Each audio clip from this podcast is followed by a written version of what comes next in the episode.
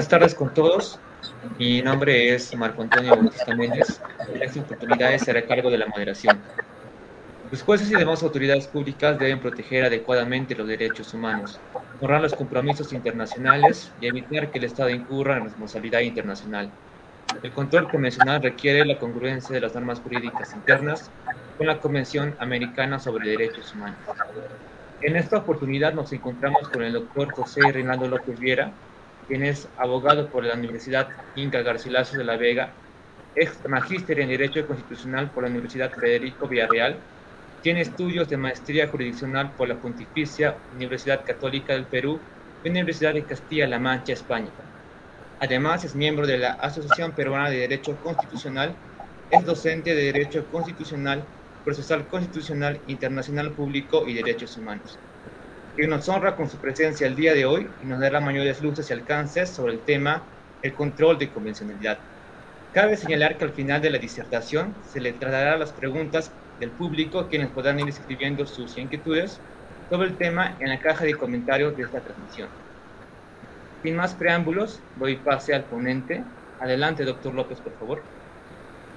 Listo, muchísimas gracias Marco Antonio. Agradecer a Café Jurídico, Derecho y Sociedad por la invitación y a todos los que en estos momentos se encuentran en vivo para escuchar la presente conferencia eh, que me han invitado a disertar sobre el control de convencionalidad. Efectivamente, tal como lo ha dicho nuestro presentador, eh, el, la convencionalidad y el marco de protección de los derechos humanos el día de hoy requiere no solamente los instrumentos internacionales, sino también sobre todo de los instrumentos, mecanismos, órganos, autoridades y personas en general en el ámbito interno de los estados para que estos derechos humanos se puedan promover, se puedan proteger, se puedan garantizar efectivamente, ¿no? Entonces, el control de convencionalidad, este mecanismo pretoriano eh, creado diseñado por la Corte Interamericana, que hoy en día es una realidad eh, galopante, es una realidad trascendental en el ámbito de protección de los derechos humanos en nuestro sistema regional, pues requiere la participación de todos, en realidad, de todos y sobre y, básicamente de manera em, estructural, de manera prioritaria, de los que en el ámbito interno de los estados están abocados a la protección de los derechos que, que duda cabe, son los jueces, tanto ordinarios como jueces constitucionales propiamente dicho. Y cuando hablo de jueces constitucionales, no solamente estoy refiriéndome a los del Tribunal Constitucional, sino a todos los jueces del Poder Judicial, porque todos, en realidad, todos los jueces son jueces constitucionales, ya que en el Estado constitucional la constitución es vinculante en todo, como decía Ricardo Guastini, tenemos una constitución invasiva que vincula a todos en todo. Y ahí está el rol prioritario de los jueces en hacer valer esa constitución y sobre todo esos valores inherentes a la persona por el solo hecho de ser persona que se encuentran allí reconocidos en la Constitución y en el ámbito de los tratados internacionales que son los derechos humanos. Bueno, Básicamente vamos a explicar cómo apareció el control de convencionalidad, cuáles son sus orígenes, vamos a hablar de la mecánica del control de convencionalidad en el ámbito internacional y cómo es su aplicación o cómo es su aplicación práctica en el ámbito interno y terminaremos dando algunas conclusiones, algunos alcances, algunas, em, algún diagnóstico de qué es lo que le espera en el futuro a este mecanismo que realmente es un mecanismo neurálgico, en realidad, en materia de derechos humanos. Entonces, empecemos por lo primero, ¿no? El origen. Fíjense ustedes un dato muy interesante. El control de convencionalidad no es propiamente creado por la Corte Interamericana. La Corte Interamericana lo ha ciertamente desarrollado, le ha dado un matiz eh, muy particular, pero el control en sí es un mecanismo que apareció en la década de los 70 en Europa, ¿ya? Eh, y, no lo crean ni siquiera ninguna de las cortes europeas de carácter regional, como podría ser la Corte Europea de Derechos Humanos, la famosa, el Tribunal Europeo de Estrasburgo. No, que es el equivalente a nuestra Corte Interamericana. Lo crea, lo diseña eh, una corte en el ámbito interno de un Estado, el Consejo Constitucional de, francés en Europa. Eh, Ustedes saben que después de la Segunda Guerra Mundial los europeos traumatizados por lo que había significado la matanza de tantas personas en dos guerras consecutivas, eh, quisieron asociarse, buscar la manera de solucionar sus problemas de, de manera pacífica, de manera cooperativa, y comenzaron a diseñar toda una estructura de sistemas internacionales que obviamente hoy en día son importantes, son reconocidos y han hecho de una u otra manera que el continente europeo en los últimos años se mantenga unido. Entonces, en ese marco comenzaron a proliferar una serie de tratados, como por ejemplo el famoso, la famosa Convención Europea de Derechos y Libertades Fundamentales, firmada en 1900. 40, 50 y no más, a cinco años de haber culminado la, la Segunda Guerra Mundial y que fue producto de la concertación que hubo de los Estados europeos en el Consejo de Europa para proteger, garantizar los derechos humanos como una medida para evitar en el futuro guerras que signifiquen no solamente enfrentamientos entre militares, sino genocidios atroces, delitos de lesa humanidad como ya se había visto en la Primera Guerra Mundial y sobre todo en la Segunda Guerra Mundial. Entonces, a partir de allí comenzó el fenómeno de la internacionalización de los derechos, tanto en el ámbito universal, las Naciones Unidas también hacían su trabajo, pero los europeos, como les digo, traumatizados para ya no para, para evitar más matanzas masivas, más genocidios, comenzaron también a diseñar y a correr con su sistema regional de protección de derechos humanos y en ese contexto nace la Convención Europea sobre Derechos y Libertades Fundamentales con una comisión europea que el día de hoy ya no existe porque ahora directamente tú puedes ir a la Corte de Estrasburgo y la famosa Corte Europea de Derechos Humanos o Tribunal de Estrasburgo, que es el equivalente pues a nuestra Corte Interamericana que comenzó a emitir sentencias y a tutelar los derechos de esa convención. Pues bien, ya en la década de los 70 em, hubo la situación allí en Europa de, solucionar, de dar una respuesta a qué pasa cuando, por ejemplo, una norma interna em, de un Estado europeo vulneraba o contravenía alguna disposición, alguna cláusula de esa Convención Europea y de todos los protocolos adicionales a esa Convención Europea. Entonces surge allí la tesis en el Consejo Constitucional francés. Fíjese un detalle, el Consejo Constitucional francés es el equivalente a nuestro Tribunal Constitucional. Francia, miren, miren qué particular en la historia de los franceses, siempre tenido una particularidad en, en el ámbito jurídico. Ellos no tienen tribunal constitucional, no han seguido pues la teoría de Kelsen del órgano ad hoc que apareció en, en 1920, ni tampoco han recurrido al diseño creado por los norteamericanos en 1803, en el caso Marbury versus Madison con John Marshall, la famosa Judicial Review of Legislation, el control difuso, a través del cual no es un órgano ad hoc, sino son todos los jueces encargados de salvaguardar la Constitución e inaplicar normas contrarias a ella.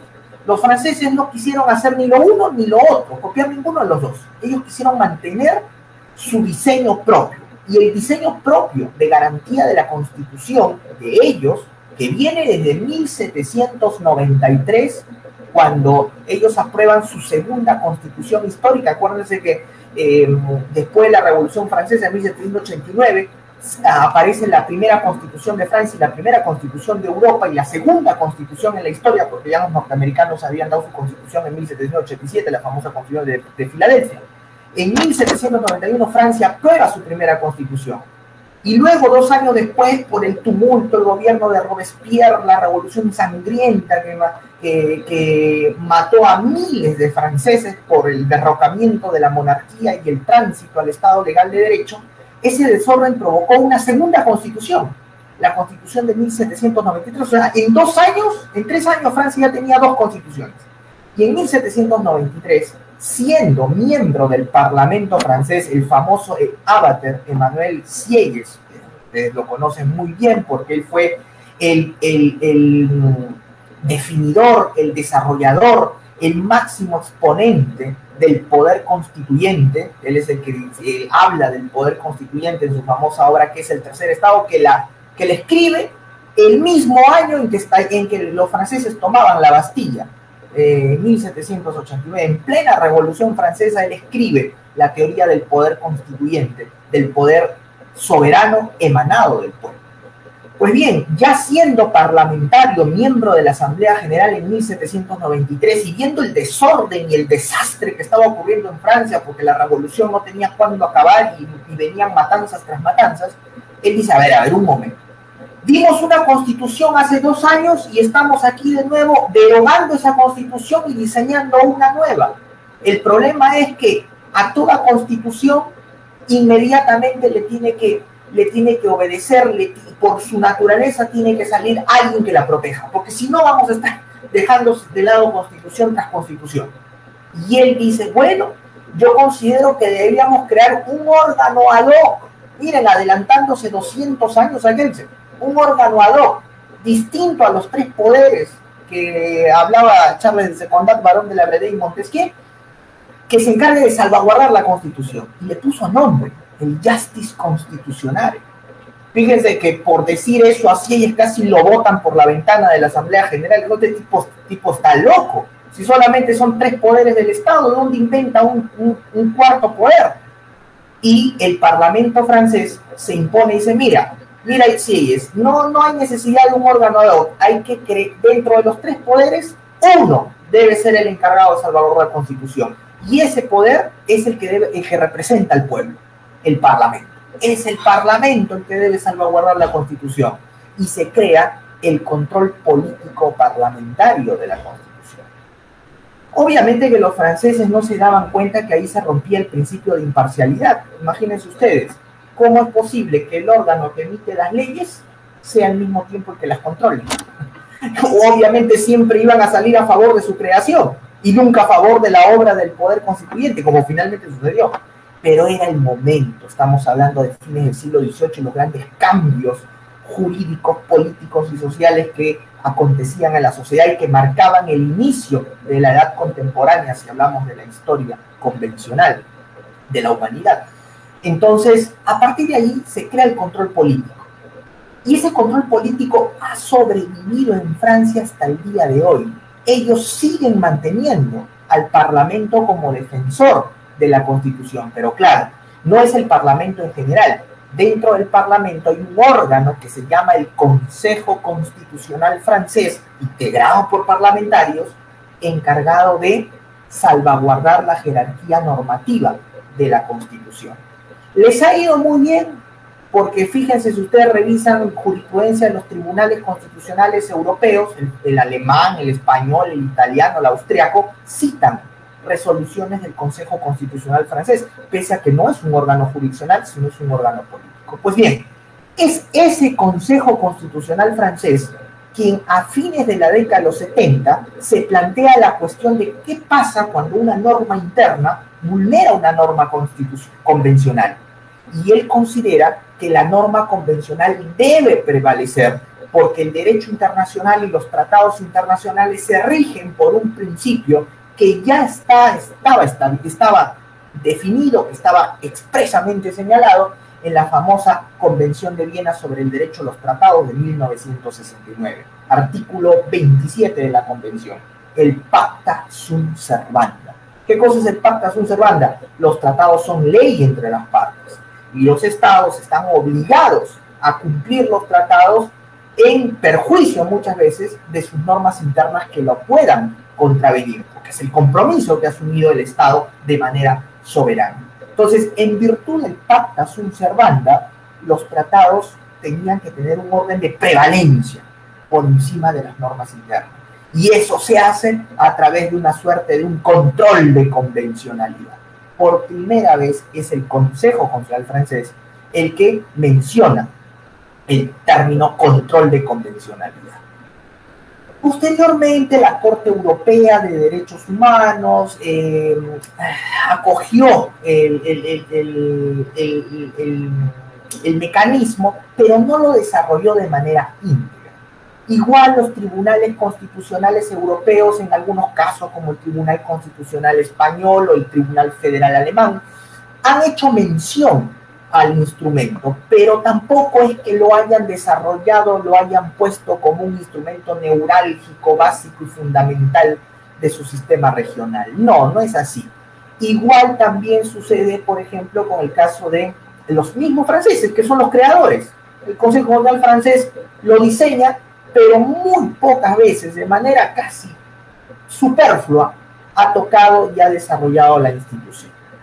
Entonces, con ese precedente es que ese nombre, ese instrumento, es conocido por la Corte Interamericana de Derechos Humanos. Y la Corte Interamericana, a diferencia de su par europeo y de los tribunales internos constitucionales europeos, sí ha hecho un desarrollo y le ha dado un matiz propio, un matiz original que los europeos no lo han hecho, básicamente porque eh, vean, eh, eh, en, Europa sucede una situación, ¿no? Ellos en derechos humanos han avanzado mucho y como que este conflicto entre normas internas y, normas convencionales tampoco es que se suele dar mucho, porque los europeos durante todos estos años han hecho esfuerzos, muchísimos esfuerzos, valiosos esfuerzos, en siempre ser respetuosos del derecho internacional. Por eso que tal vez el control de convencionalidad allá no ha sido tan importante ni tan ha tenido tanto desarrollo como si ha sucedido aquí en América Latina. Muy bien, ese es el origen. Ahora, llegado acá a América, ¿cómo aparece el control de convencionalidad?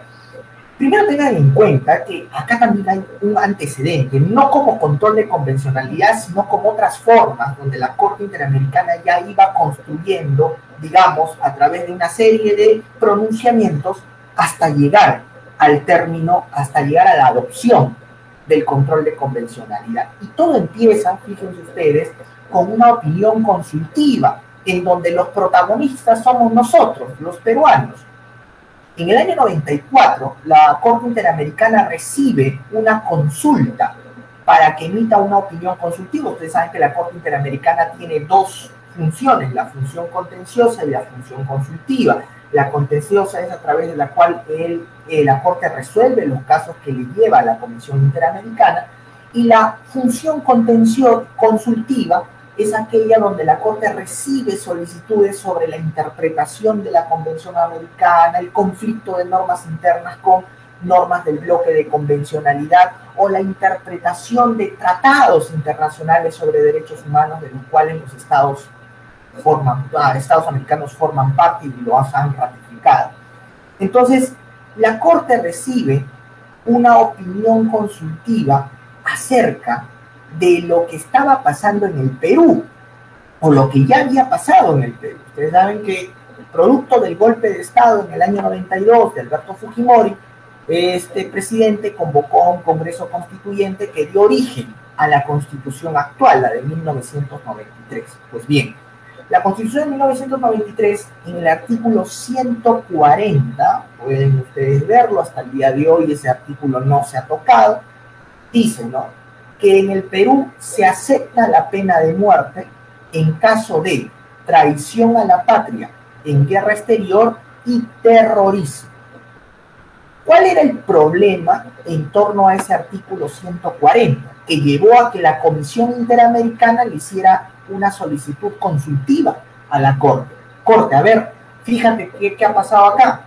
¿Cuál era el problema? El problema es que si ustedes revisan la Convención Americana, el Pacto de San José, firmado el 22 de junio de 1969, la Convención Americana acepta la pena de muerte, por si acaso. ¿ah? No es que la prohíba, no, la acepta. La acepta para aquellos países que la estipulan. Pero la Convención Americana dice que esa aceptación de la pena de muerte para aquellos países que la ostentan tiene que darse bajo ciertas condiciones. Y ahí se mencionan condiciones para que un Estado pueda aplicar la pena de muerte. ¿Cuáles son esas condiciones? Les, menciono. Primero, que no se puede aplicar a menores de 18 años ni mayores de 60 años. Segundo, que se debe aplicar para delitos de extrema gravedad. Tercero, que antes de aplicar la pena de muerte, el sentenciado tiene derecho a un debido proceso y a la tutela jurisdiccional efectiva. Y cuarto, que la pena de muerte solamente se podrá aplicar, y aquí venía el problema con el Perú, para aquellos delitos que hubiesen estado contemplados de aplicación de la pena de muerte al momento que el Estado ratificaba la Convención Americana. Y entonces, ¿cuál era el problema con el Perú? El problema con el Perú era el siguiente. Cuando el Perú ratificó la Convención Americana, el Perú ratificó la Convención Americana en la decimosexta disposición final y transitoria de la Constitución de 1979. Y en ese momento, ¿cuáles eran los delitos a los cuales se le podía aplicar la pena de muerte? Solamente uno, traición a la patria en caso de guerra exterior.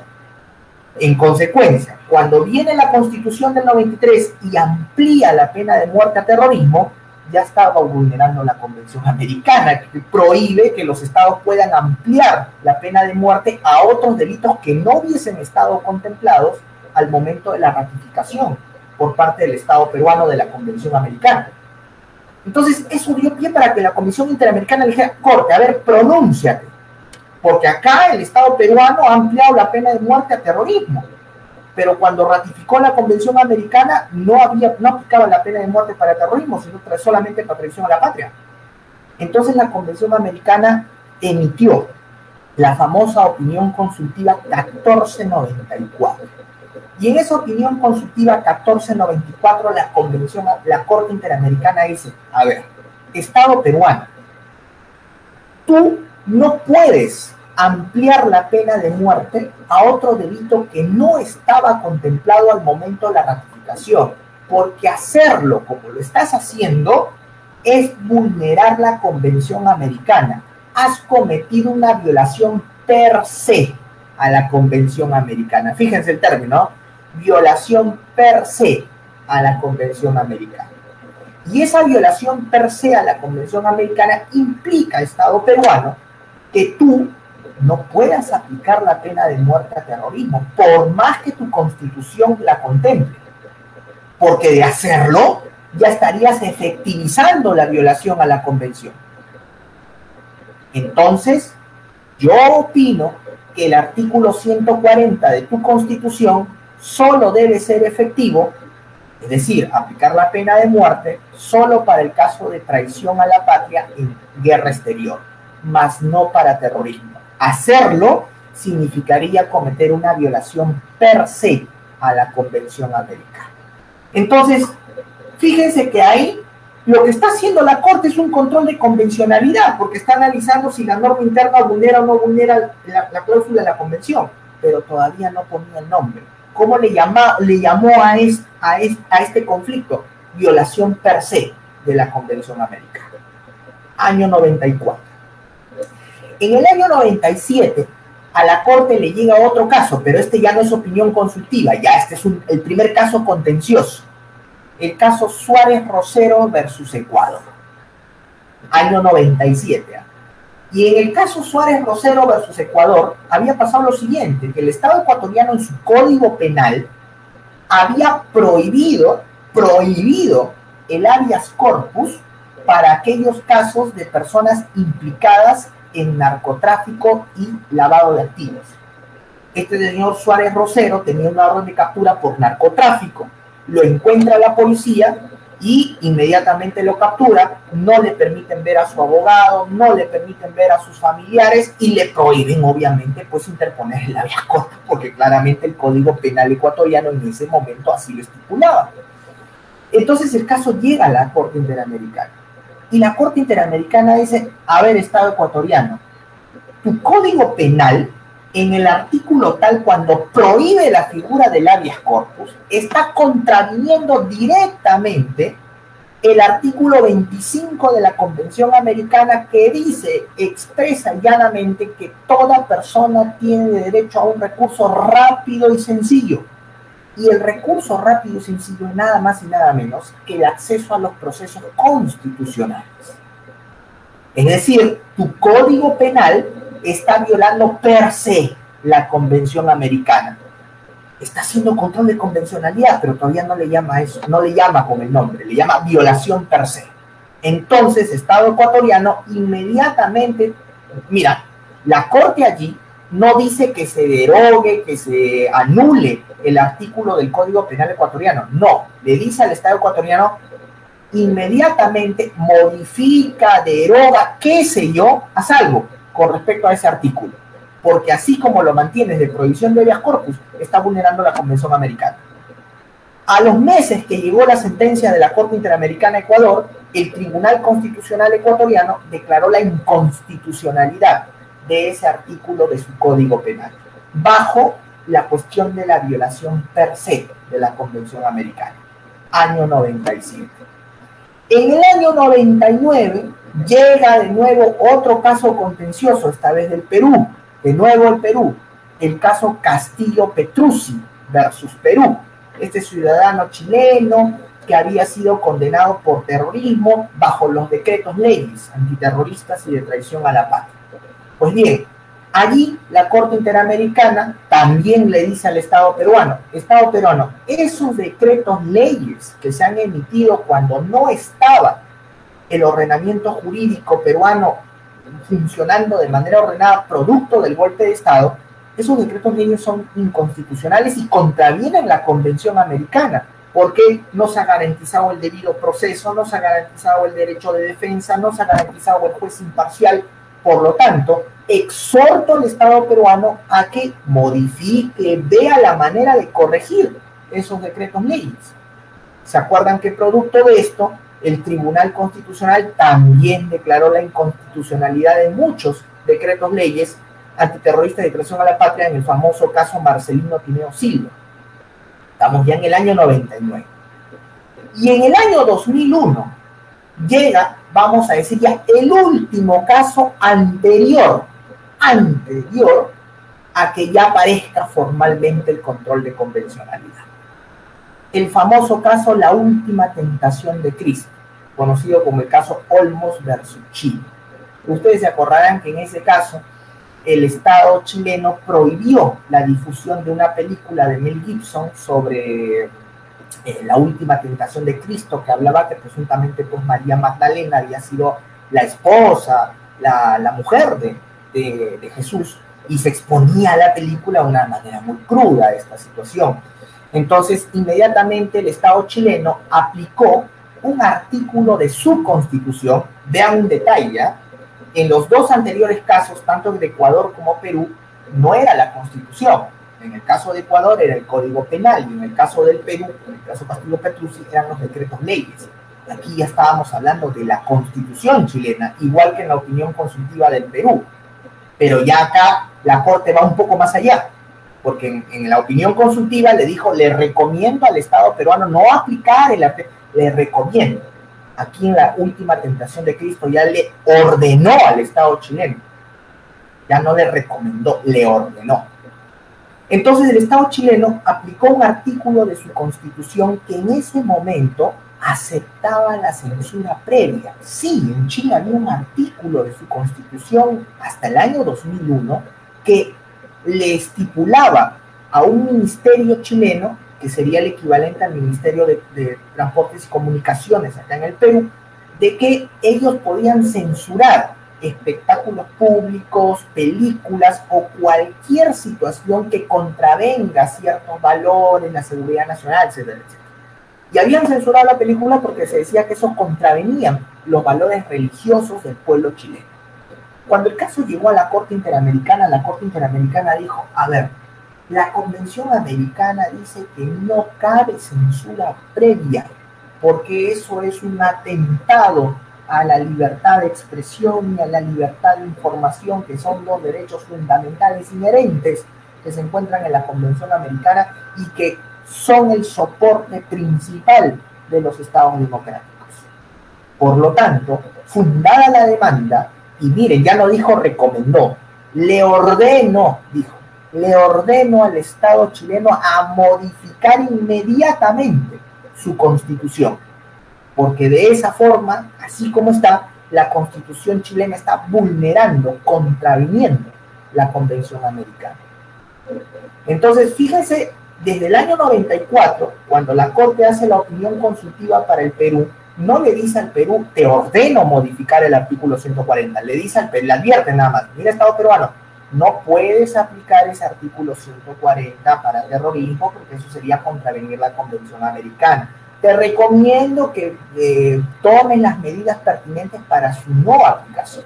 O sea, suavecito nomás. Pero ya en el caso, la última tentación de Cristo en el 2001 para Chile, ya no es suavecito. Le dice, no, no, no, no. Inmediatamente modifica tu constitución. Y este caso no se cierra hasta que no modifiques tu constitución a Chile no le quedó más remedio de reformar su constitución producto de una sentencia de la Corte Interamericana. Entonces ya allí ya había todos los elementos, ya estaba toda la casuística para hablar de un verdadero control de convencionalidad. En el año 2003, en un caso particular, Mirna Chang versus este, Honduras, hay un voto singular de un magistrado de la Corte Interamericana, Sergio García Ramírez. Y Sergio García Ramírez, atendiendo a toda esta evolución que les he mencionado, que viene de la opinión consultiva 1494 contra, este, contra el Perú, em, el magistrado Sergio Ramírez, este, García Ramírez dice, todo lo que hemos hecho en realidad, que empezó con violación per se a la convención, en realidad es el control de convencionalidad. Esto que estamos haciendo de analizar si una norma es o no es contraria a la convención americana se llama control de convencionalidad.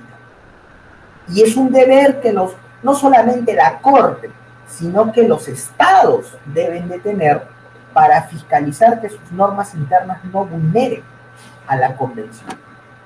Pero es un voto singular ese voto singular va a ser aceptado ya por el Pleno tres años en el año 2006. Allí empieza la historia ya formalmente del control de convencionalidad en el caso Almonacid Arellano versus Chile. Cuando en el fundamento 124 de la sentencia Almonacid Arellano versus Chile, la Corte razona y dice lo siguiente, que cuando un Estado ha firmado un tratado internacional, se somete a ese tratado. Pacta sunt servanda, lógicamente. Y por lo tanto, no solamente en sus jueces deberían obedecer, obedecer o subordinarse a la Constitución, sino que también deberían subordinarse a la Convención Americana, haciendo, dice, una suerte de control de convencionalidad. Y ahí aparece una suerte de control de convencionalidad. ¿Por qué? Porque los estados han ratificado sus tratados internacionales y están en la obligación de cumplirlos. Por lo tanto, dice la Corte Interamericana, los jueces internos de los estados también deberían hacer un control de convencionalidad de sus normas internas frente a la convención. Y ahí añade algo importante que va a luego, va posteriormente a seguirse desarrollando, que no solamente es un análisis de la norma interna frente a la convención americana. Dice la Corte en el caso Almonacita Arellano, Fundamento 124. No solamente es frente a la convención, sino también frente a todas las interpretaciones que esta Corte ha hecho sobre la Convención Americana. O sea, ya define un parámetro de control para el control de convencionalidad, donde no solamente está la Convención Americana, sino están las interpretaciones sobre la Convención que hace la Corte y en dónde la Corte hace la interpretación de la Convención Americana. En dos, en dos instrumentos, sus sentencias y en sus opiniones consultivas. Por lo que eh, desde el caso Almonacid Arellano comienza a, a, delinearse el parámetro de control de convencionalidad, las normas parámetros de control para realizar la convencionalidad. La Convención Americana, las sentencias de la Corte y las opiniones consultivas de la Corte Interamericana, como esa opinión consultiva 1494 para el Perú. Muy bien, al cabo de unos meses nomás de haber emitido el caso Almonacita Arellano, viene otro caso de la Corte donde refuerza ya el control de convencionalidad, ya lo comienza a desarrollar. El caso Trabajadores cesados del Congreso versus Perú, Aguado versus Perú. El caso Aguado versus Perú o Trabajadores cesados del Congreso versus Perú. En el fundamento 128 de esta sentencia, la Corte Interamericana vuelve a ratificar lo que había dicho unos tres meses antes en el caso Almonacid Arellano, porque ambos casos son del mismo año, 2006, pero ya aquí es más enfática la Corte y dice, señores, no es que los jueces podrían o que los jueces deberían. Ahora yo digo que los jueces están en la obligación de realizar el control de convencionalidad ya no es una cuestión de que podrían, no, tienen que hacerlo. Tienen que hacerlo porque es una obligación de los estados cumplir con los tratados internacionales. Con esto, desde el caso Trabajadores Estado Congreso, del Congreso versus Perú, se delinean ya algunas características del control de convencionalidad, que la Corte lo dice claramente. Uno, que hay dos tipos de control de convencionalidad que comienzan a hacer desde Almonacid Arellano y se ratifica y se enfatiza en el caso Trabajadores Estado del Congreso versus Perú. Hasta antes de estos casos había un control de convencionalidad, sí, pero de carácter concentrado. Oye, ¿quién es el que hace el control de convencionalidad concentrado? La propia Corte Interamericana. Vean ustedes cómo la Corte en los casos anteriores, sin mencionar el nombre control de convencionalidad, lo estaba haciendo, bajo el término violación per se de la convención. Pero era la Corte. A partir del caso Almonacid Arellano en adelante, nace otro control de convencionalidad, pero ya no concentrado, sino difuso. El control de convencionalidad difuso es el que realizan los jueces. Correcto. Pero además de ello, vemos que en el caso trabajadores de Estado del Congreso, la Corte dice que el control de convencionalidad ya no es a pedido de parte o porque alguien le diga al juez, oye, hazlo, sino que cuando la Corte dice su obligación, está diciendo que el control de convencionalidad se tiene que hacer ex oficio. Es como el control de constitucionalidad. O yo le tengo que pedir al juez que eh, fiscalice que la ley no vulnera la Constitución. Claro, a veces se lo pido cuando la ley me está afectando mi derecho, pero el juez está en la obligación en todos los casos de verificar eso. Y si verifica que en un caso una ley vulnera la Constitución, ex oficio tiene que realizar el control difuso de constitucionalidad. Igual el Tribunal Constitucional, el control concentrado. Pues bien, en este caso la Corte le dice, juez, tú vas a ser igualito con respecto a la convencionalidad no es necesario que te lo pidan. Ex oficio, tienes que verificar si tus normas internas no solamente vulneran tu constitución, sino también si vulneran la Convención Americana y las interpretaciones de la Convención, sentencias y las opiniones consultivas.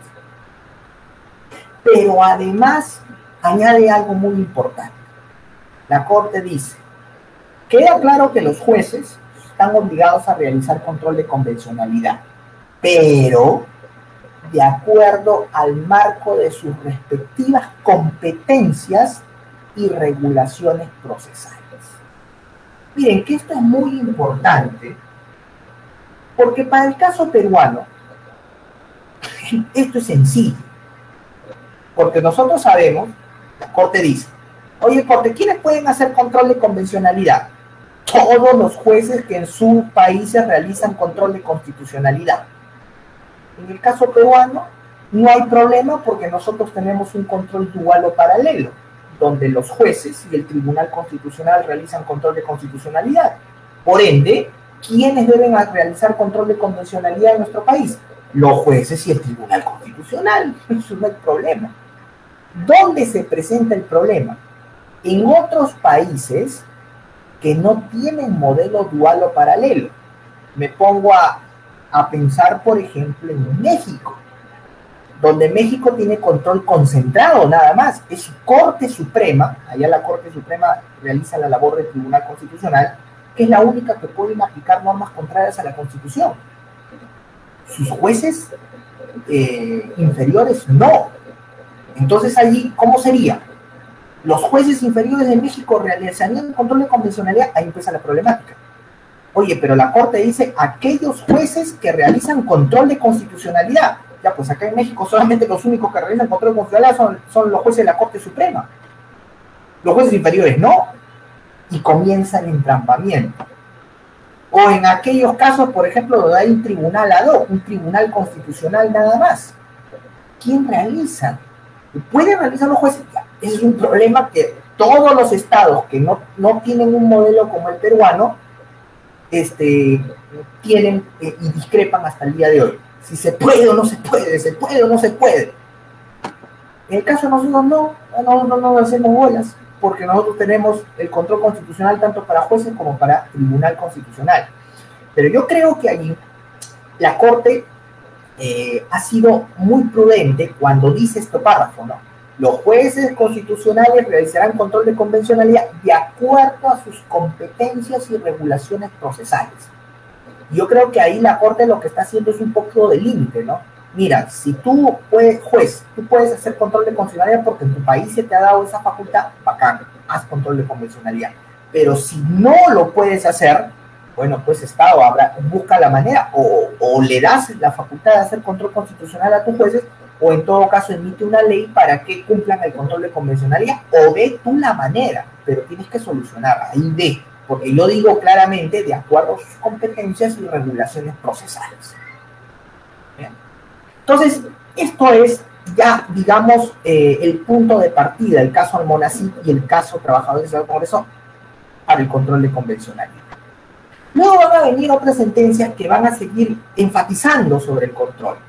Caso Radilla Pacheco versus México, el caso eh, Cabrera Montiel versus México, hasta el año 2011.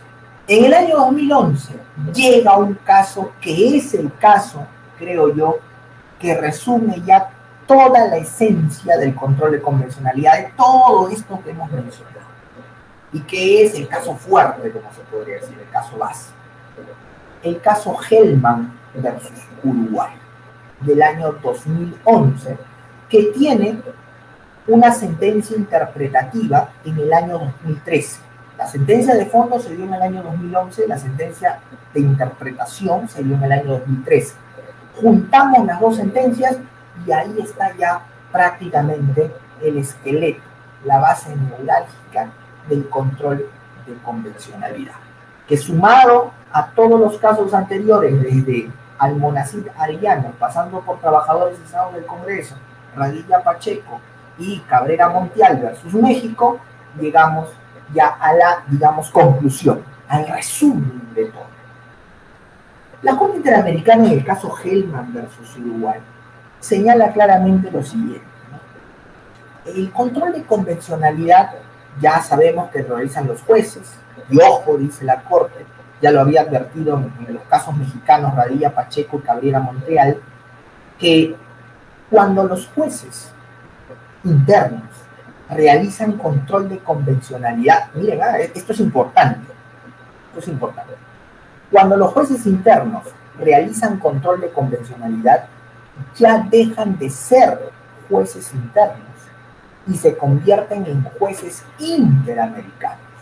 Por lo tanto, desde esa posición pueden fiscalizar todo, todo su ordenamiento jurídico. Ya no hay impedimento. Pueden fiscalizar desde su propia constitución hasta sentencias que en sus estados tengan efectos normativos y que puedan contravenir la Convención Americana o las normas que integran el bloque de convencionalidad. Miren el poder que le está dando la Corte Interamericana a los jueces. No es cualquier poder controlar tu propia constitución e inaplicarla si es que se considera, si es que se da un caso en donde la constitución o una cláusula de tu constitución vulnera alguna norma del bloque. Esa es la potestad. Pero luego de ello, en el caso Gelman, la Corte dice, vamos a ver lo siguiente.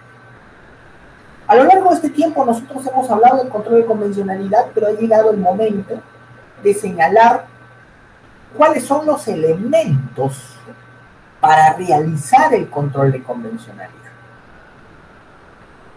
Vamos a hablar de las normas que sirven de parámetro de control, normas controlantes, y vamos a hablar de las normas controladas, o sea, las normas que le vas, la vas a fiscalizar. Las normas parámetro de control son las normas que tú tienes que tener en alto, son las normas que tú vas a ver si, este, que vas a ver que no se vayan a contradecir por parte de las normas controladas, o sea, tus normas internas. La Corte dice, si hablamos de las normas parámetro de control, para realizar control de convencionalidad, esas normas van a ser las siguientes. Y las comienza a enumerar. Mira cuáles son las normas que tú tienes que tener en cuenta para realizar control de convencionalidad. Uno, la Convención Americana o Pacto de San José. ni hablar. Pero no es la única. Tienes que tener en cuenta el Protocolo de San Salvador, o Protocolo de los Derechos Económicos, Sociales y Culturales, que es un protocolo adicional a la Convención Americana que, como su mismo nombre lo dice, establece la relación de derechos económicos, sociales y culturales. Tres, tienes que tener en cuenta el protocolo de asunción o protocolo sobre abolición de la pena de muerte. Ojo, eso, ese protocolo solamente es aplicable para aquellos estados que ya han abolido la pena de muerte ese protocolo no es aplicable al Perú. Es el único protocolo del sistema interamericano que no es aplicable, porque nosotros mantenemos la pena de muerte. Pero para los otros estados que ya han abolido la pena de muerte, es obligatorio, forma parte de las normas controlantes. ¿Qué más? Las sentencias de la Corte Interamericana. ¿eh? Las sentencias de la Corte, estamos hablando ahorita de que las sentencias de la Corte son aproximadamente 200 sentencias.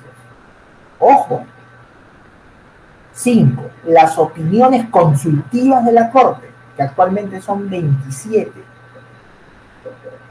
Y no contento con esto. Sexto, todas las convenciones interamericanas de protección de uno o más derechos humanos de manera específica. ¿Cuáles? Hay como 15 y me quedo corto todavía. Les menciono algunas la Convención Interamericana de Belén du Pará para prevenir y erradicar la violencia contra la mujer, la Convención Interamericana sobre Desaparición Forzada, la Convención Interamericana de Protección del Adulto Mayor, la Convención Interamericana para erradicar la tortura, tratos inhumanos, crueles o degradantes, la Convención Interamericana para eh, prevenir y erradicar la discriminación, etcétera, etcétera. Todo este conjunto y este bagaje que les he mencionado que son las normas parámetros de control, reciben un nombre. Se llama bloque de convencionalidad. ¿Qué cosa es el, así como acá hay un bloque de constitucionalidad, la Corte ha diseñado un bloque de convencionalidad. ¿Y qué cosa es el bloque de convencionalidad? El conjunto de normas que sirven como parámetro de control en el ámbito de la convencionalidad. O sea, no es que solamente es la convención americana. No, no, no, miren, miren todo esto que les he mencionado. Es bastante. El problema es, yo pregunto, ¿qué juez interno será capaz de meterse en la cabeza todo esto? muy difícil, muy difícil. Pero es así, es una, es, es, es una obligación que ha impuesto la Corte. Pero ahora vayamos a las normas controladas. O sea, ¿a qué normas tú las vas a fiscalizar? frente a estas, a todo este conjunto que he mencionado que se llama bloque de convencionalidad. Dice la Corte, muy bien juez, tú vas a controlar, o sea, vas a pasarle el filtro de la convencionalidad a las siguientes normas. Uno, tu propia constitución. Ya le dije que está por encima del ordenamiento jurídico los jueces, cuando hacen control de convencionalidad. Dos, tus normas legales. Tres, tus normas infralegales. Y cuatro, atención con esto. Todas las sentencias que en los respectivos estados tengan efecto vinculante. Oye, a ver un momento, o sea que un juez peruano podría hacerle control de convencionalidad a una sentencia del Tribunal Constitucional que tiene precedente vinculante? Sí, sí, no hay ningún problema. No lo está haciendo como juez interno, lo está haciendo como juez interamericano. Oye, pero el precedente dice que hay fuerza de ley. No, ahí ya se acabó eso.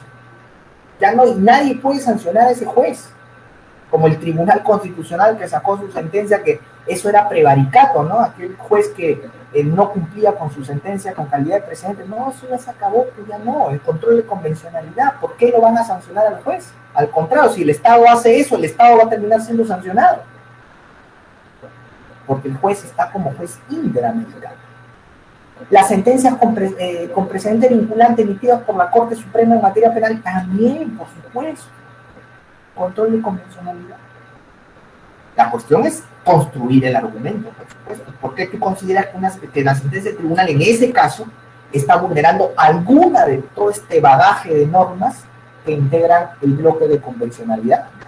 El que tiene que construir el argumento. Entonces, esos son los elementos que integran el control de convencionalidad. Las normas controlantes y las normas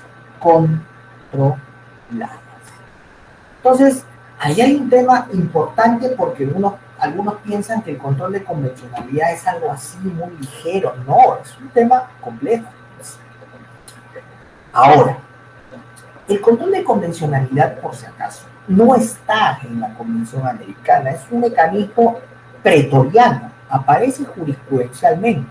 Lo que el profesor Pedro Sagüez dice es una interpretación mutativa por adición, o sea, es aquella interpretación que se desglosa o se em, adiciona de un documento normativo. Eso es lo que finalmente es el control de convencionalidad. Entonces, bajo esa premisa, el control de convencionalidad todavía tiene para seguir siendo desarrollado por parte de tanto de la Corte Interamericana como tanto de los eh, de manera interna. Pero hasta aquí es lo que ha dicho la Corte. Es lo que ha dicho la Corte. De hecho, el control de convencionalidad, ya al tener no solamente una dimensión concentrada, sino una dimensión difusa, requiere de que en el ámbito interno también se hagan precisiones, también se hagan aportaciones, como ha sucedido en Europa. Fíjense que en Europa hay un diálogo de corte no es que la Corte Internacional venga e imponga, no es así, no, no funciona así. Lo que funciona, ¿qué cosa es? Un diálogo. Tanto hay por parte del, órgano internacional, se nutre de lo que dice el órgano interno, los órganos, los, tribunales internos y los tribunales internos a su vez se nutren de lo que dice el Tribunal Internacional.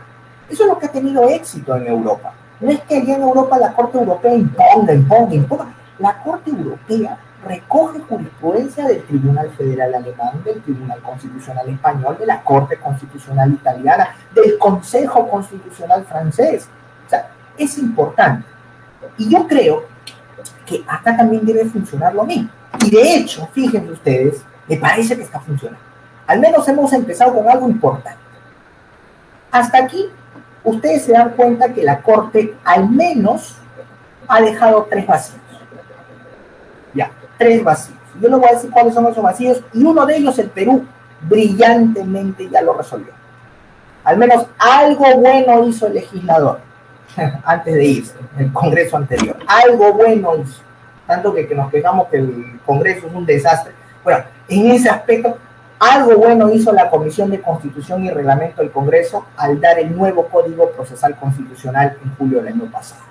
Que fue un, código que se dio entre gallos y medias noches, pero al menos en un aspecto, con referencia al control de convencionalidad, me parece que ha sido una de las mejores este, aportaciones.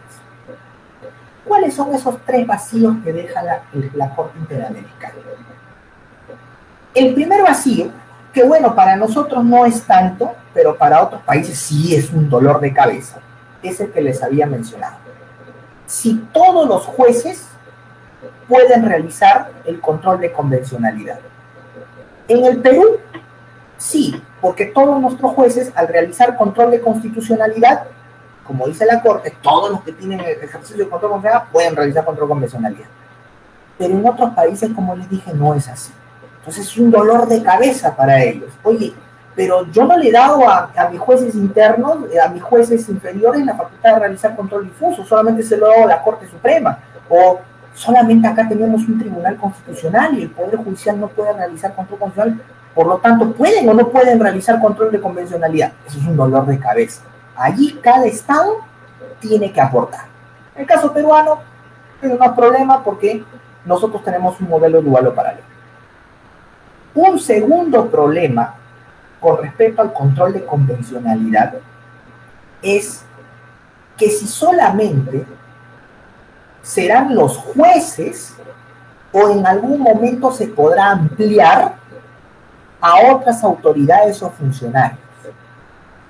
Eso es un problema latente porque la Corte Interamericana en el caso Hellman versus Uruguay, en ese caso donde habla del material controlante, controlado, todo eso, en un fundamento dice todos los jueces y órganos que forman parte del sistema judicial o del sistema administrativo judicial de los respectivos países. Entonces tú dices, a ver, a ver un momento, pero acá, por ejemplo, podríamos entrar a una disyuntiva. Los fiscales tendrían que realizar control de convencionalidad porque forman parte también del sistema judicial en conjunto. Ese es, por ejemplo, algo que en el ámbito interno también tendríamos que desarrollar si es que la Corte no aporta nada. Un tercer punto que no aporta la Corte Interamericana tampoco sobre el control de convencionalidad es ya. Tenemos los elementos controlantes y los elementos controlados.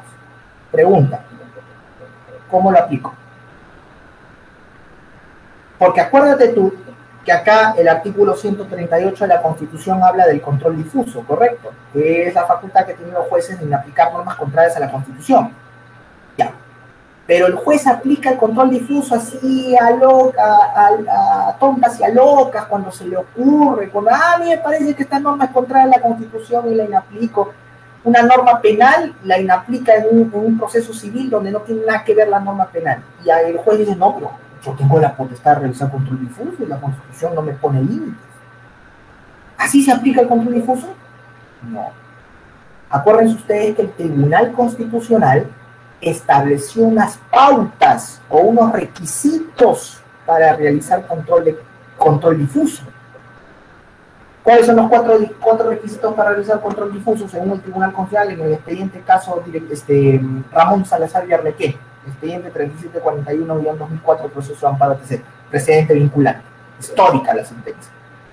Primero, para realizar control difuso, el conflicto que está resolviendo el juez debe provenir directamente de la norma objeto de control. Primer paso. Segundo paso, que la norma objeto de control no pueda ser interpretada de ninguna manera de conformidad con la Constitución. Tercer paso, que la inaplicación de la norma sea totalmente indispensable para resolver el caso.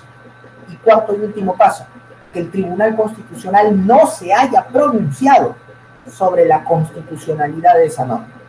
Porque si el tribunal ha dicho que la norma es conforme a la Constitución, los jueces ya no pueden realizar control difuso, están prohibidos. Cuatro pasos. Pregunta, ¿cuáles serían los pasos para hacer control de convencionalidad? La Corte no lo ha dicho.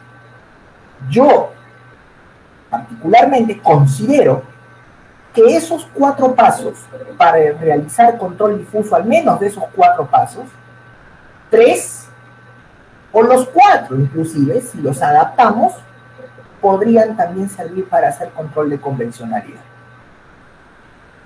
Por ejemplo, ¿no? Para realizar control de convencionalidad, que, el, para que los jueces lo hagan, que el conflicto que está resolviendo provenga de la norma objeto de control de convencionalidad. Dos, que la norma objeto de control no pueda ser interpretada de conformidad con el bloque de convencionalidad.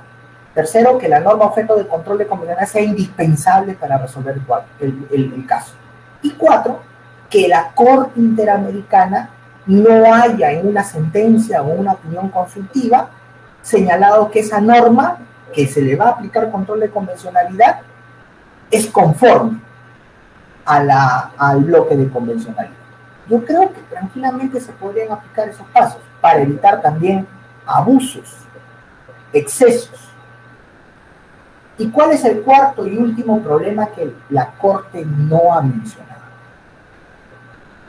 Se piensa, ya, equivocada y erradamente, de que el control de convencionalidad es idéntico al control de constitucionalidad.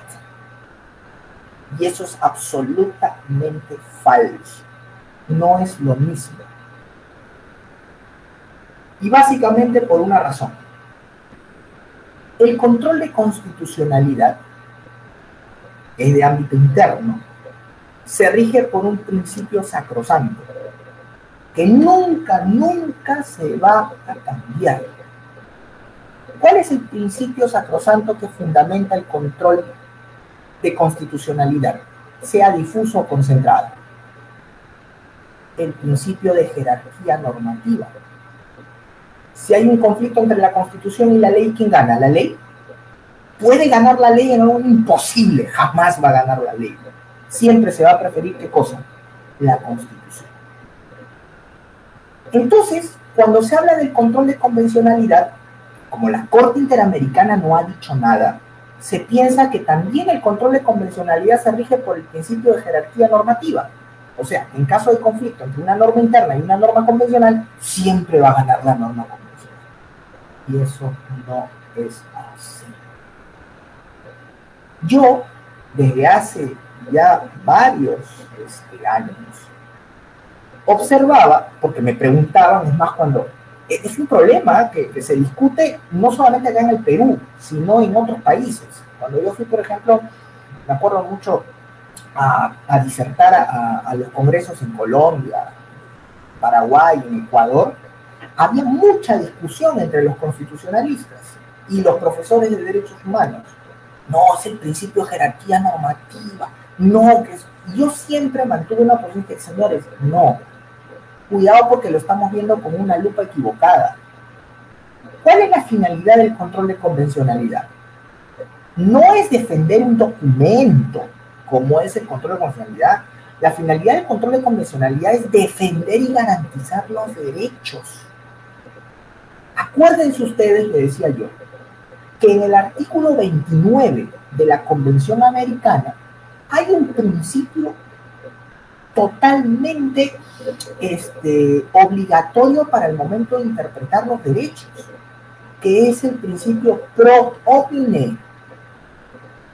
En caso de conflicto de normas, se prefiere la que es más favorable a los derechos de la persona. Yo considero que el principio pro omine es el principio que debe regir el control de convencionalidad. Aquí no es que eh, las normas del bloque de convencionalidad siempre van a estar por encima de las normas internas. No, no, no. En caso de conflicto, se va a preferir la que más proteja los derechos de la persona. Bueno, algunos estaban de acuerdo, otros no estaban de acuerdo, hasta que parece que alguien escuchó. ¿Habrán escuchado, pues, de repente alguna de mis conferencias o alguna de, mis, este, de mis opiniones? Y me resultó muy grato, eh, porque acá incluso constitucionalistas piensan que es el principio de jerarquía normativa, pero me resultó muy grato cuando salió en vigencia el nuevo Código Procesal Constitucional y ese problema sobre cuál es el principio que rige el control de convencionalidad, el Congreso lo ha solucionado. y no ha solucionado de la manera como yo pensé que tenía que solucionarse desde el inicio. Ustedes saben su nuevo Código Procesal Constitucional y en el artículo octavo del título preliminar, en el segundo párrafo, se ha establecido lo siguiente.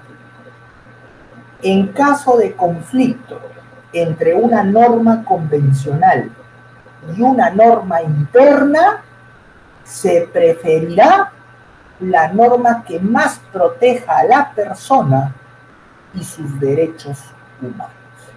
Es decir, el Código Procesal Constitucional está estableciendo que el control de convencionalidad se rige, se fundamenta en nuestro país por el principio pro homine y asunto arreglado. Nosotros ya arreglamos ese problema. Otros países no. Nosotros ya lo arreglamos y seguro que otros lo arreglarán, espero, de acuerdo a lo que nosotros hemos establecido y la Corte Interamericana, que no ha dicho nada todavía, acoja, por ejemplo, lo que ya nuestro legislador en el Perú ha establecido. Y eso es un aporte importantísimo, clave, porque ya los jueces no van a estar discutiendo, ¿y cómo hago? Y, no, pero la convención siempre está por encima. No, no, no, se acabó esa tesis monista de Kelsen, al menos para el ámbito del derecho internacional de derechos humanos. Acá es principio pro hombre lo que va a determinar la solución de la controversia. Muy bien, quiero culminar ya esta conferencia señalando que, este, bueno, hay, miren, el pronóstico, eh, el diagnóstico es, este, ustedes lo han visto, es interesante, cómo ha ido desarrollándose este control de convencionalidad a lo largo del tiempo y cómo ya aquí se ha enfocado en, el ámbito de la legislación y que ya, ya, ya, empieza a abocarse, que ya venía desarrollándose poquito a poquito en la jurisprudencia constitucional, por ejemplo, hoy tenemos sentencias relevantes del Tribunal Constitucional, una de ellas, el caso Andrés Lizana Puelles, el expediente 5851-2004, proceso amparo que se precedente vinculante, donde ahí también se desarrolla el tema de la, del derecho, de la interpretación de los derechos de conformidad con em, los tratados internacionales y los pronunciamientos de estos tratados. Sin embargo, em, el pronóstico yo creo que va a ser alentador en la medida que hay un diálogo entre tribunales internos y la Corte Interamericana. La Corte Interamericana no puede sesgar, y sería un error sesgue, que los tribunales internos puedan aportar para que este control de convencionalidad siga desarrollándose a lo largo del tiempo. Si la Corte sesga, sería un gravísimo error, porque el control de convencionalidad difuso solamente sería pues un saludo a la bandera. No es que los jueces lo apliquen por aplicar. Es necesario también que se aporte y que la Corte recoja esos aportes.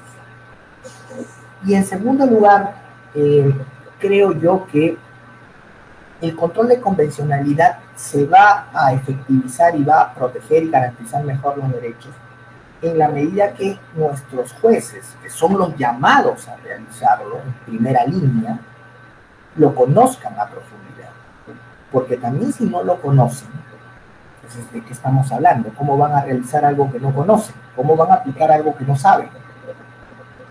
Y no es que es, saberlo así nomás, de manera superficial. Han visto que hay que conocer profundamente las normas que son o que sirven de parámetro de control, que no es una, no son dos, no son tres, son un montón. Y eso exige una dedicación, exige una especialización y exige una responsabilidad. Porque el poder que le está dando la Corte a los jueces tampoco es un poder poco, es un poder muy grande. Y tampoco se puede abusar o ejercer de manera pues arbitraria o de manera este, ciega. Y bueno, ahí Pedro, este, el famoso constitucionalista argentino, Néstor Pedro Sagüez, hizo una observación que también es real, es real porque es muy bonito hablar del derecho internacional, de derechos humanos y todo, pero en realidad también hay que ir a, a, lo que es, no, no quedarnos en la nube, sino aterrizar. Y en el aterrizaje encontramos pues más de un problema, de un obstáculo, nos, nos encontramos con la cruda realidad. Por ejemplo, hasta hace 15 o 20 días o un mes, todo el mundo hablaba del derecho internacional y que aquí, que todo se soluciona pacíficamente. Y de un momento a otro un país invade otro y nadie puede hacer nada. Y eso demuestra crudamente que el derecho internacional tiene serias limitaciones, que aún en el ámbito internacional sigue rigiendo muchas veces la ley del más fuerte. Y eso no se va a cambiar. Y en el ámbito de los derechos humanos es igual. Y Pedro Sagüez observaba que la realidad también a veces es, es, es, es cruda, es fría y es a veces negativa. Porque él decía, la Corte habla del bloque de convencionalidad y habla de todas las normas y todo lo demás, hay que ser realistas. En Argentina, en Perú, en Ecuador, en Colombia, en Chile, México, los, los jueces ya están saturados, primero con la carga procesal, saturados con sus sentencias de sus tribunales constitucionales, de sus, este, de, sus cortes este, internas, saturados de sus leyes. Tienen además que prepararse para mantenerse en el cargo muchas veces, para los concursos, maestrías, eso tienen familia. Y además de todo eso, se les va a cargar con todo esto que se tengan que meter en la cabeza. ¿En qué momento? ¿Cómo? Porque no son robots, son seres humanos también, tienen vida. Entonces es difícil, pues difícil que haya jueces que se, que se empapen, que lleguen a profundidad. Lo ideal sería que fuera así, pero no es. Entonces hay que ser realistas. ¿Cómo se ayuda a que los jueces eh, puedan empaparse de esto para que puedan ejercerlo y efectivizarlo de manera correcta? Porque si no, simplemente pues queda en el papel. No va a funcionar ni va a dar grandes progresos. Eso es algo importante. Y eso ya tiene que ver con políticas estatales que ya están fuera del ámbito jurisdiccional propiamente dicho. Entonces, yo quiero agradecer a los organizadores del Café Jurídico Derecho y Sociedad por la invitación.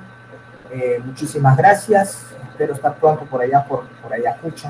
Eh, siempre es bonito estar por allí, visitar la ciudad. Y quedo sus preguntas o consultas que tengan para Muchas gracias, doctor López. Eh, luego de haber escuchado atentamente su disertación, voy a señalar algunas Preguntas planteadas por la audiencia. Eh, Marida nos pregunta, ¿existe alguna norma de habilitación explícita que otorgue al juez ordinario la competencia de ejercer el control de convencionalidad? Bueno, hasta hace unos meses no, pero con el Código Procesal Constitucional en el artículo octavo del título preliminar ya está clarísimo. ¿eh? En caso de conflicto entre una norma convencional y una norma interna, los jueces deben preferir la norma que más proteja a la persona y sus derechos. Ahí está la expresa autorización este, para realizar control de convencionalidad y cómo, qué principio aplicar. gracias, doctor. Eh, la otra pregunta es, en, en relación al control convencional difuso, ¿existe algún tipo de sanción o responsabilidad para los jueces autoridades internas que no realicen un control convencional? Sanción expresa no. Es como que tampoco hay una sanción expresa, bueno, por parte jurisprudencialmente, por parte del tribunal sí, ¿no? Cuando un juez no cumple un precedente vinculante. Pero, este, digamos lo que la Corte Interamericana da a entender que al no realizarlo, eso generaría una responsabilidad internacional del Estado, porque acuérdense que a nivel internacional no se sanciona a las autoridades funcionarios, se sanciona a los estados. Entonces, para la Corte, no realizar el control convencional por parte de un juez significaría que el Estado, a través de la autoridad, está dejando de cumplir una responsabilidad internacional. Y si mañana más tarde llegaría un caso en donde no se hizo control de convencionalidad debidamente o simplemente no se realizó y la Corte toma conocimiento, la Corte sancionaría inmediatamente al Estado y le diría, bueno, pero has llegado aquí, te estoy sancionando porque tu juez en su debido momento no realizó el control de convencionalidad. Eso sería de alguna manera la sanción, pero es para el Estado. Ahora, que haya una ley que se estipule alguna norma habrá que ver, habrá que ver. Eso ya queda en manos del legislador. Eh, muchas gracias, doctor. Eh, de esta manera agradecemos al doctor José López por acompañarnos en este diálogo jurídico organizado por nuestro círculo académico CAFDES y a todos quienes han sido parte del mismo. Doctor, quizás algunas palabras finales. Sí, como decía, agradecerles a ustedes por la invitación y a todo el público que nos está escuchando en vivo un caluroso saludo para la ciudad de Ayacucho, que como les digo, espero estar pronto por allí. Es una ciudad magnífica, bonita, una de las joyas del Perú. Y ojalá podamos compartir en algún momento en vivo, ¿no? Ya que parece que todo está volviendo a la normalidad. En algún momento ya regresarán las conferencias, que siempre el diálogo físico, personal, es mucho más productivo que a veces el diálogo estando acá. Yo me siento hablándole a una computadora más que todo y es un poco complicado, ¿no? No es como que se enriquece más el aprendizaje, el debate, la conversación cuando hay un público. Y espero que eso se revuelva, ¿no? Más bien, muchísimas gracias a todos y este, espero verlos en alguna otra oportunidad. Muchas gracias. muchas gracias, doctor. Bueno, esto fue una transmisión del Café Jurídico de Derecho y Sociedad, acercando el derecho a la sociedad. No se olviden seguirnos en nuestras plataformas digitales como CAFES. Hasta la próxima. Tenga buen día.